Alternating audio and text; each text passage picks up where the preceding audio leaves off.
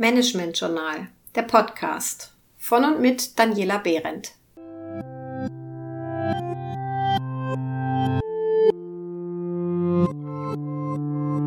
Heute zum Thema Personalauswahl in der neuen Arbeitswelt, wenn Teams ihre eigenen Kollegen auswählen.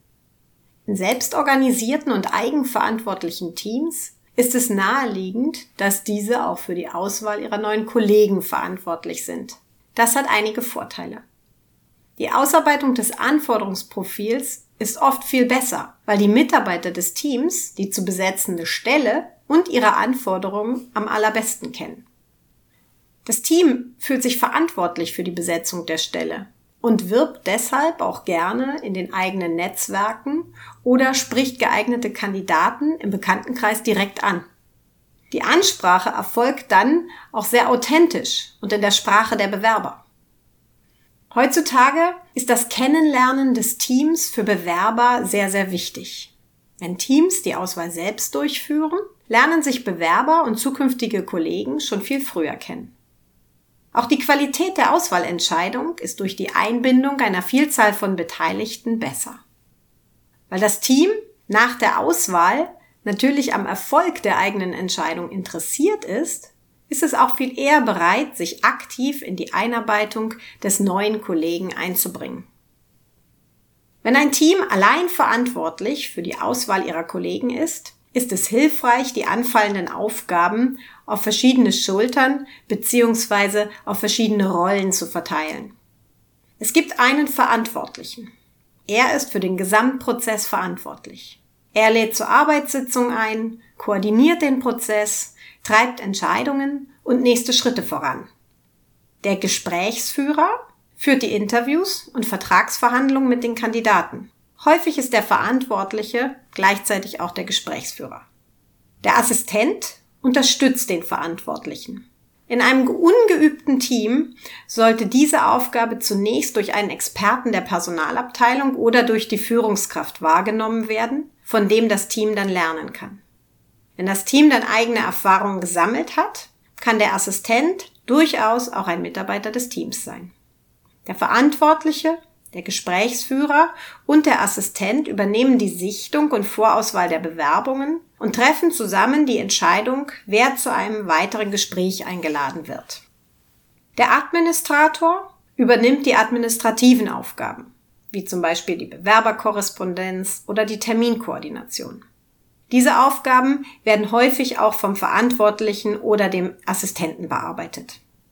Das Einstellungsteam besteht in der Regel aus drei bis fünf Mitarbeitern. Mindestens zwei sollten aus dem Team kommen, für das die Stelle zu besetzen ist. Sinnvoll ist es darüber hinaus, auch jemand aus einem anderen Team hinzuzunehmen, mit dem der Kandidat zukünftig zusammenarbeiten wird. Das Einstellungsteam entwickelt das Anforderungsprofil, formuliert das Stelleninserat, verbreitet die Ausschreibung über die definierten Kanäle, führt Vorstellungsgespräche. Das Team ist dann die Gesamtheit des Teams, für das eingestellt wird. Auch das Gesamtteam wird in die folgenden Prozessschritte eingebunden. Verbreitung der Ausschreibung über die eigenen Netzwerke, Direktansprache von Kandidaten, Treffen der finalen Entscheidung und natürlich auch Einarbeitung des Kollegen. Wenn das Team den zukünftigen Kollegen selbst auswählt, geht natürlich nicht immer alles glatt dabei. Typische Stolperfallen sind zum Beispiel die folgenden. Worst Case, die Person, die das Team einstellt, passt nicht. Ist das jetzt ein Beweis dafür, dass der eigenverantwortliche Prozess nicht funktioniert? Oder ist es nicht auch so, dass auch im klassischen Prozess Fehleinstellungen vorkommen? Nutzen Sie die Fehler als Chance, den Prozess zu reflektieren und daraus zu lernen.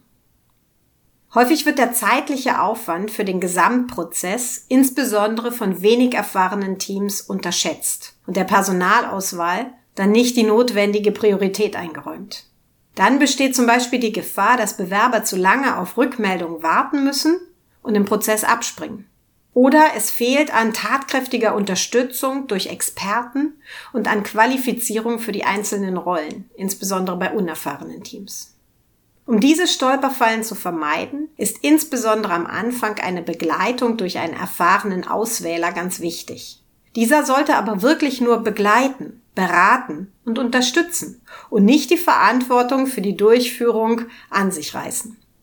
Nur so kann das Team lernen, wie es Mitarbeiter zukünftig selbst organisiert und eigenverantwortlich auswählt. Unerfahrene Teams brauchen also Qualifizierung. Mitarbeiter rufen nach fachlicher und persönlicher Weiterentwicklung und wollen für neue Arbeitsmethoden und neue Rollen geschult werden. Wie Personalentwicklung in der neuen Arbeitswelt aussehen kann, erfahren Sie im nächsten Podcast. Bleiben Sie also neugierig.